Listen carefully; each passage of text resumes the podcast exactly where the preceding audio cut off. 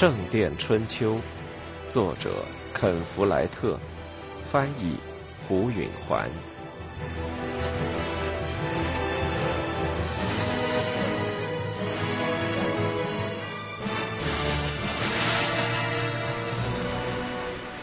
威廉坐在桌子头上的一把大椅子上，那是他父亲原先的座位。他早就知道自己有一天会占据这个座位的。他曾经想象过，一旦坐到那座位上，就会感到极其强大。但事实上，他有点恐慌。他怕人们会说他不是他父亲那样的人，他们会不尊重他。母亲坐在他的右手。父亲坐在这把椅子上时，他时常观察着他，思量着他如何利用父亲的畏惧和软弱来自行其事。他已经打定主意，不让他在自己身上故伎重演。他的左手坐着亚瑟，是个头发灰白、态度和蔼的人，一直管理着巴塞罗缪伯爵的才艺。父亲被封为伯爵后，仍旧雇佣了他。因为他对才艺了如指掌，威廉一向对这一理由心存怀疑。别人的仆人有时会按过去主人的办法行事。斯蒂芬王不可能封理查为伯爵，母亲正愤愤然地说：“他不过是个乡绅。”我甚至不明白他怎么就会熬成个乡绅呢？威廉气愤地说：“我原以为他们已分文不剩了。”但他穿着考究的衣服，配着漂亮的长剑，他从哪儿弄来的钱呢？他靠当羊毛商一路爬上来的。母亲说，他弄到了他所需要的所有的钱，或者确切的说，他姐姐赚到了钱。我听说阿莲娜经营着他的生意。阿莲娜，原来是他在幕后。威廉从来没有真正忘记他，不过从战争爆发开始，直到见到理查，他也并没有那么厉害的要视他的心房。最近，他又不断的出现在他的脑海中，是那么活生生、漂漂亮亮的，还是那么脆弱、楚楚动人。他恨他居然如此攫住了他。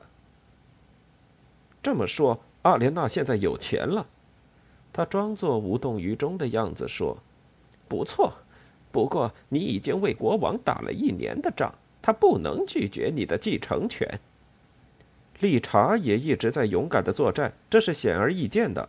威廉说：“我跟别人打听过了。更糟糕的是，他的勇敢已经引起了国王的注意。”母亲的表情从生气的轻蔑变成了深思。看来他还真有机会。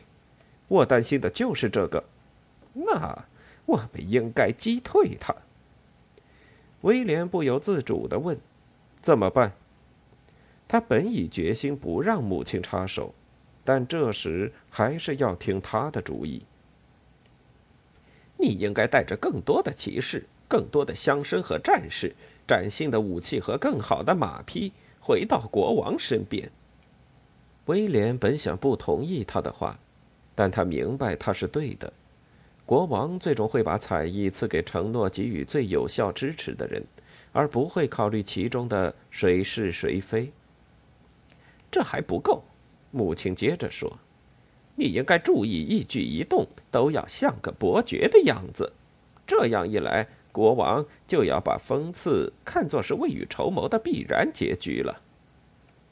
威廉不由得感兴趣了。一位伯爵的一举一动，那又该是什么样子呢？要把你的想法更多的说出来，对各种事情要拿主意。国王应该怎样来打这场战争？每次战斗最好的战术是什么？北方的政治形势如何？以及，嗯，这一点尤其要注意，其他伯爵的能力和忠心是什么程度？跟一个人议论另一个人，告诉汉丁顿的伯爵瓦伦涅伯爵是个伟大的战士，告诉伊利的主教你不信任林肯的郡守，人们会对国王说：“嗯，夏林的威廉和瓦伦涅伯爵是一派，或者夏林的威廉和他的手下反对林肯的郡守。”如果你表现得很强大，国王会给你更多的权利，还感到舒服。威廉对这种阴险的小动作没什么兴趣。我认为我的人马多少更重要，他说。他转过脸去面对那个管理彩艺的人。我的库存里还有多少？亚瑟，一无所有了，老爷。亚瑟说。见鬼！你在说些什么？威廉板起面孔说：“那总该有的，有多少？”亚瑟的神气有点高傲，如同对威廉无所畏惧。老爷，库存里一点钱也没了。威廉恨不得掐死他。这是夏琳的才艺，他说，声音大的，在桌子另一头坐着的骑士和城堡的官员们都抬起头来看。应该会有钱的。钱当然是源源不断的来，老爷。亚瑟振振有词地说：“但又都花出去了，尤其是在战争时期。”威廉打量着那刮得干干净净的苍白面孔。亚瑟也太得意了，他诚实吗？实在没法说。威廉想，要是长着一双能看透人心思的眼睛，那就好了。母亲知道威廉在想什么。亚瑟是诚实的，他说，不在乎这人就在眼前。他上了年纪，有点懒，喜欢自作主张，但他是诚实的。威廉震惊了。他才刚刚坐到这把椅子上，但他的权势已经动摇。似乎有魔法在作怪，他觉得受到了诅咒，似乎有一条法则要威廉永远做成人中的孩子，不管他长到多大。他虚弱地说：“那这是怎么回事？”母亲说：“你父亲病了大半年才死，我看得出来他在任凭事情走下坡。”但我无法让他采取任何措施。母亲居然还有无能为力的时候，这对威廉倒是件新鲜事。他以前从来不知道他还会有办不到的事情。他转过脸去，面对亚瑟：“我们这儿有全国最肥沃的土地，怎么会一文不名呢？有些农场出了些麻烦。”好几个佃户都欠了租，为什么？我常听到的一个理由是，年轻人不肯在乡下干活，进城去了。那我们就阻止他们。亚瑟耸了一下肩。一个农奴一旦在城里住上一年，就成了自由民，这是法律规定的。那欠租的佃户怎么样？你们对他们是怎么办的？我们能怎么办呢？亚瑟说：“如果我们要撤店，他们就永远还不成田租。因此，我们要有耐心，指望能有几个好收成，好让他们补足了欠租。”威廉气愤地想：“亚瑟对他自己无力解决这些问题也实在太得意了。”但他这时只好控制住不发脾气。好吧，既然所有的年轻人都进城了，我们在夏林的房产总可以收到租金吧？那一项总可以有些现金进款。说来也怪，那一项也没进款。亚瑟说：“夏林有很多房子空着呢，年轻的男人们一定是到别处去了。也许是人们在对你撒谎。”威廉说。我猜想，你还打算说夏林镇市场和羊毛集市上的收入也减少了吧？正是。那你为什么不增加租金和赋税呢，老爷？我们已经遵照你已故父亲的命令这样做了，然而收入依旧下降。靠这种没收益的产业，巴塞罗缪怎么能维持生计呢？威廉愠怒地说。亚瑟竟然还有话回答。他还有采石场，过去那儿有一大笔的进账。如今采石场落入那该死的修士手里了，威廉气得发抖。正在他需要出一番风头的节骨眼上，他却听说他一文不名。这局面对他太危险了。国王刚刚恩准他监管一片采邑，这可是对他的一种检验。如果他带着一支不大的队伍回转宫廷，那可太丢人，甚至是不忠。何况亚瑟所描绘的图景不可能完全真实。威廉心中知道，人们在欺骗他，他们说不定在背后还嘲笑他呢。想到这里，他气急败坏。他不打算容忍这个，他要给他们点颜色看看。在他接受失败的事实之前，要先流点血。对什么事你都有借口，他对亚瑟说：“事实是在我父亲生病期间，你听任这块才艺荒废了，而你本该加倍努力才是。”可是，老爷，威廉提高了嗓门：“闭嘴！”不然我就用鞭子抽你！亚瑟面色苍白，不作声了。威廉说：“咱们明天就出发，对整个采邑巡视一番。我们要到我属下的每个村庄去视察，让他们都清醒清醒。你可能不懂怎么对付那些苦苦哀求的撒谎农民，我懂。我们很快就会弄清我的采邑到底有多穷。”如果是你在对我撒谎，我向上帝起誓，我就先拿你开刀，把你们一个个都绞死。除了亚瑟之外，他还带着他的侍从瓦尔特以及其他四名一年来在他身边作战的骑士：丑鬼格瓦斯、斧头修、雷恩的吉尔伯特和头子迈尔斯。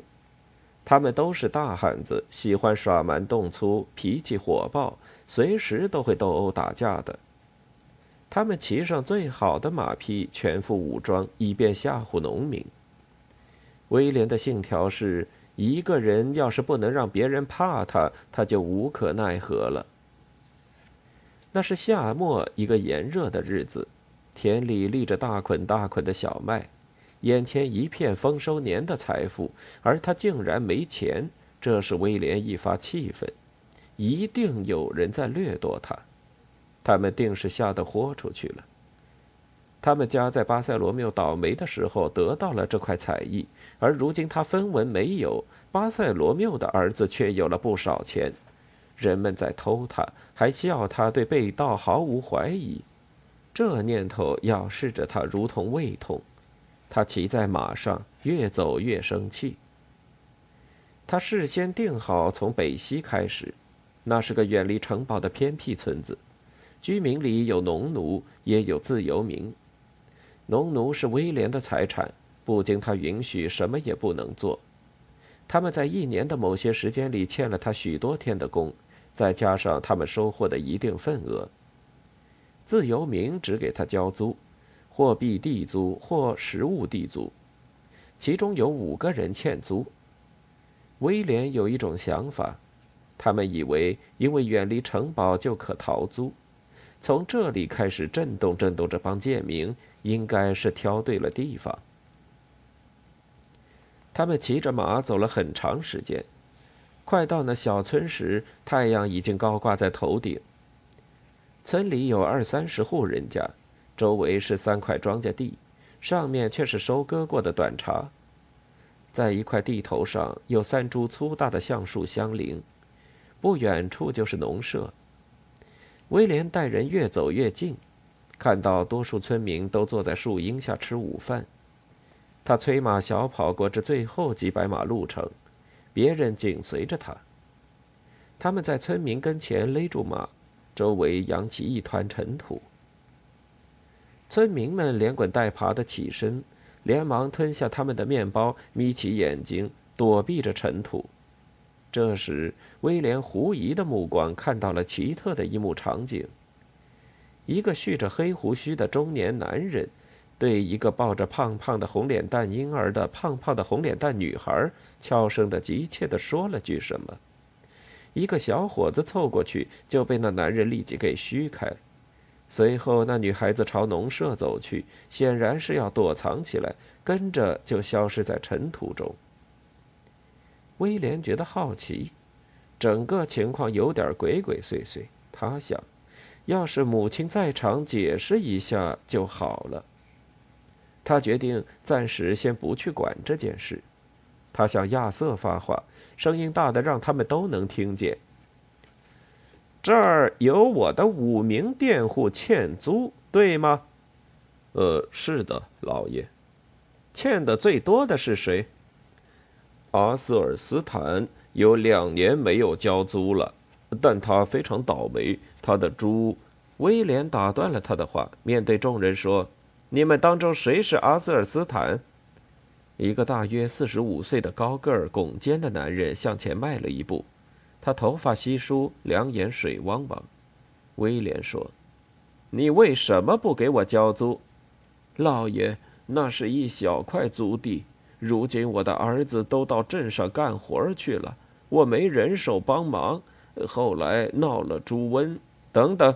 威廉说：“你的儿子们到哪儿去了？”呃，到王桥老爷去修那儿新的大教堂，因为他们要娶媳妇儿。年轻人理当如此嘛。我的地养活不了三家人。威廉把年轻人去修王桥大教堂的事先记下，留到将来再考虑这件事。你的地反正足够养活一家人，但你还是没交租。阿瑟斯坦又讲起他的猪，威廉恶狠狠地瞪着他，根本没听。他想：“我知道你为什么不交租，你知道你的东家病了，就存心趁他没法强制行使他的权利时欺瞒他。其他四个欠租的人也抱着同样的打算，你们趁我们软弱的时候掠夺我们。”他一时充满了自怜。觉得这五个人确确实实在为自己的如意算盘窃笑，好嘛，现在就让他们得到点教训。吉尔伯特和修把这农民按住，别让他动。他平静地说：“阿瑟斯坦还在喋喋不休地饶舌。”两名骑士下了马，朝他走去。他那套朱温的故事无济于事。那两名骑士拽住了他的臂膀，他吓得脸色煞白。威廉还用那平静的声音对瓦尔特说：“你戴了你那副锁子甲手套了吗？”“戴着呢，老爷。”“嗯，把手套戴上，教训阿瑟尔斯坦一顿，可别让他死了，说不成话。”“遵命，老爷。”瓦尔特从鞍袋里取出了一副带金属护手的皮手套。细密的锁子甲一直覆盖到指关节和指背上。他从容地戴好手套，全体村民都害怕地盯着阿瑟斯坦，吓得呻吟起来。瓦尔特下了马，走到阿瑟尔斯坦跟前，用戴着锁子甲手套的拳头朝他的肚子揍了一下。那一拳“砰”的一响，声音大得令人胆寒。阿瑟尔斯坦弯下腰，憋得叫喊不出了。吉尔伯特和修把他拽直，瓦尔特冲他的脸又是一拳，鲜血从他的鼻孔和嘴里喷涌而出。旁观的人群中间有个女人，大概是他老婆，尖叫一声，扑到瓦尔特跟前，哀求着：“住手吧，饶了他，别打死他。”瓦尔特推开他，另外两个女人拽住他，把他拖了回去。他还在尖叫和挣扎，其余的农民敢怒不敢言，眼看着瓦尔特一下一下的打着阿瑟尔斯坦，直打得他身体瘫软，满脸是血，两眼紧闭，人事不知了。放开他吧，威廉终于说。吉尔伯特和修松开了阿瑟尔斯坦，他摔倒在地一动不动，女人们也松开了他老婆。他哭叫着跑过去，跪倒在他身边。瓦尔特脱下手套，从锁子甲上抹去鲜血和肉屑。威廉对阿瑟尔斯坦已经不感兴趣了。他张望一下村子，看到了在小溪边有一栋新盖的两层的木结构房子。他指着新房向阿瑟问：“那是什么？我以前没见过老爷。亚瑟紧张地说。威廉认为他在说谎。那是一座水磨坊，对吧？亚瑟耸了耸肩，但他那种不置可否的态度毫无说服力。我想象不出还能是别的什么。呃，刚好盖在水边嘛。他刚刚亲眼目睹了威廉下令把一个农夫打得半死，怎么还能如此傲慢无礼？威廉近乎无可奈何地说：“我的农奴未经我的允许，可以盖磨坊吗？”“哦，不，老爷。”“你知道为什么不准私建磨坊吗？”“因为这样，他们就会把麦子拿到老爷的磨坊付钱磨面。”于是老爷就有收益。嗯，是的，老爷。亚瑟用那种像小孩子讲普通道理的富旧口吻说：“不过，如果他们出钱修了磨坊，东家同样赚了钱。”威廉的火气越来越大。不，东家赚不到同样的钱。修磨坊出的钱绝对不如农民磨面的钱那么多，所以我父亲才绝不准他们建磨坊。他不等亚瑟回答，就踢了一下马，向磨坊跑去。他的骑士们也催马跟上，村民们在他们后面拖拖拉拉的尾随着。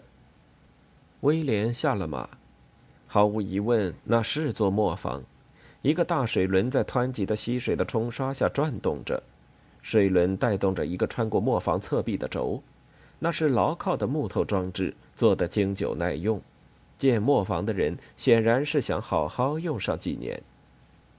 磨坊工站在敞开的门外，脸上已经扮就一副受害者的无辜表情。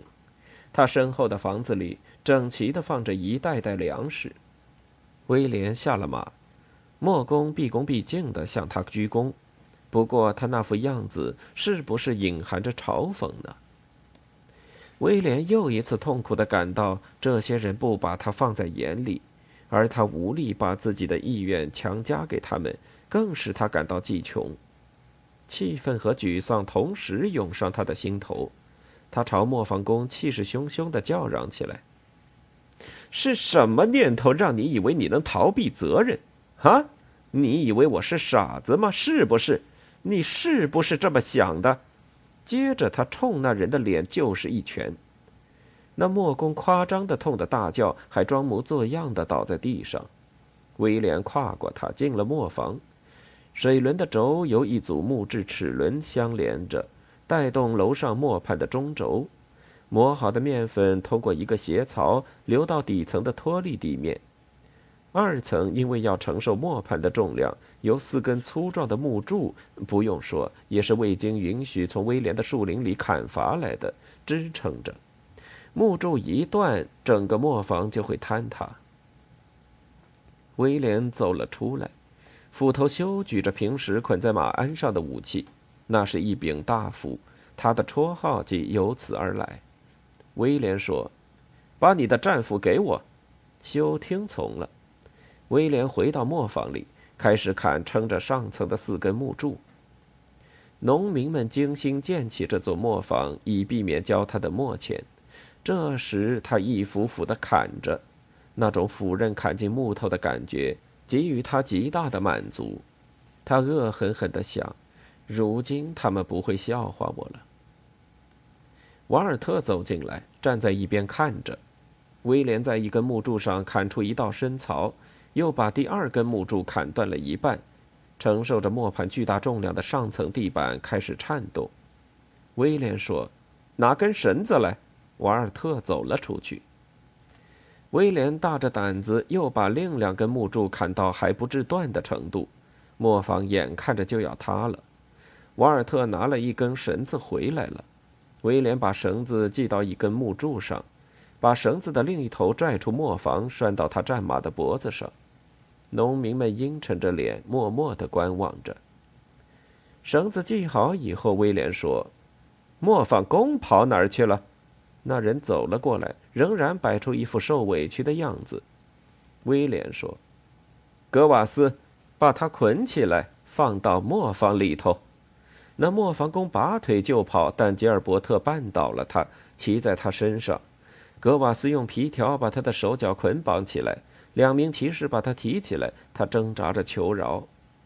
一个村民走出人群说：“你们不能这么做，这这是谋杀，就是老爷也不能谋害百姓。”威廉用颤抖的手指点着他：“要是你再开口，我就把你和他一起扔进去。”那人有一阵子满脸不服气，随后改了主意，转身回去了。两名骑士走出了磨坊，威廉牵着马走到把绳子拽直的地方，他拍了马屁股一巴掌，马把绳子拽紧了。磨坊工在磨坊里开始尖叫，那叫声让人听了全身的血液都会凝固，那是一个人濒死的恐惧的呼号。一个人眼看着就要被砸得粉身碎骨时发出的绝望的凄厉嘶叫。那马摆着头，想挣开绕着他脖子的绳子。威廉冲他叫着，踢他的屁股，催他往前拉，然后又朝他的骑士喊着：“拽绳子，你们几个！”四名骑士攥住绷紧的绳子，和马一起使劲儿。村民们发出抗议的呼声。但他们都吓得不敢上前阻止。亚瑟站在一边，样子很难看。那磨坊工的叫声更尖利。威廉想象着，那个等待可怕的死亡的人内心一定充满茫然失措的恐惧。他想，这些农民谁也不会忘记汉姆雷家的报复了。木柱发出断裂的声响，然后随着一声巨响。木柱断了，马匹向前一跃，四名骑士松开了绳子，屋顶的一角倾斜了，女人们哭泣起来，磨坊的木墙似乎在颤抖，磨坊工的尖叫已经撕解，上层随着轰然瘫倒而甩了出来，嘶叫声戛然而止，磨盘落到脱离地面，震得地面抖了一下，墙塌了，顶落了。刹那间，磨坊成了一堆破木头，里面压着一个死人。威廉感到舒服多了。一些村民跑上前去，开始发狂地掏挖着破木头堆。如果他们想看到那磨坊工活着，那只有失望了。他的尸体惨不忍睹，这样只有好处。威廉四下张望。看到了那个抱着红脸蛋婴儿的红脸蛋女孩，就站在人群背后，似乎尽量不引人注意。他想起来，那个蓄着黑胡子的男人大概是他父亲，刚才怎么急切的让他躲起来？他决定在离村之前要解开这个谜。他和他的目光相遇，招呼他前来。他回头去看，希望另有所指。就是你，威廉说。过来。那蓄黑胡子的男人看见了他，气得哼了一声。威廉说：“你丈夫是谁，丫头？”那父亲说：“他没有，他太迟了。可惜那女孩子已经说了，爱德蒙。哦，你已经出嫁了呀？你父亲是谁？是我。”那蓄黑胡子的男人说：“小博尔德。”威廉转过脸问亚瑟：“西奥博尔德是自由民吗？他是农奴，老爷。农奴的女儿出嫁的时候，他的东家作为主人，是不是享有出夜权呢？”亚瑟震惊了：“老爷，那种原始习俗在这块地方早就不再强制实行了。”嗯，不错。威廉说：“那做父亲的就要出一笔钱来赎。西奥博尔德交了多少钱呢？还没有，老爷。不过没交，他倒已经有个胖胖的红脸蛋孩子了。”西奥博尔德说：“我们一直没那笔钱的，老爷。他和爱德蒙有了孩子，而且想结婚，但我们现在交得起，因为我们已经收了庄稼。”威廉朝那女孩子笑着，让我来看看这婴儿。他很害怕，但他不能不走过去把婴儿交给他。威廉走近他，轻轻地从他手里接过孩子。他眼睛里充满恐惧，但没有抗拒他。那婴儿开始哭叫。威廉抱了一会儿，然后用一只手抓住孩子的两个脚踝，猛地尽力向空中一抛。那女孩像是抱凶性的女妖似的尖叫起来，看着孩子向空中飞上去。他父亲伸出两臂向前跑着，准备在婴儿下落时接住。就在女孩子看着天上发出尖叫的时候，威廉一把抓住她的衣裙，撕开了，她露出了粉红色圆润的年轻胴体。他父亲把婴儿平安地接住了。那父亲把婴儿递给一个妇女，转过身来看着威廉。威廉说：“既然我在新婚夜没有得到应有的权利，而且赎金也还没交，那我现在就来取欠我的。”那父亲朝他冲了过去，威廉拔出了剑。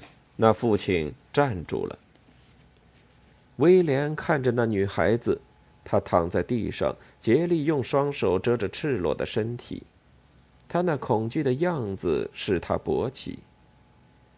等我完事之后，我的骑士们也要玩玩他。他露出了得意的狞笑，说。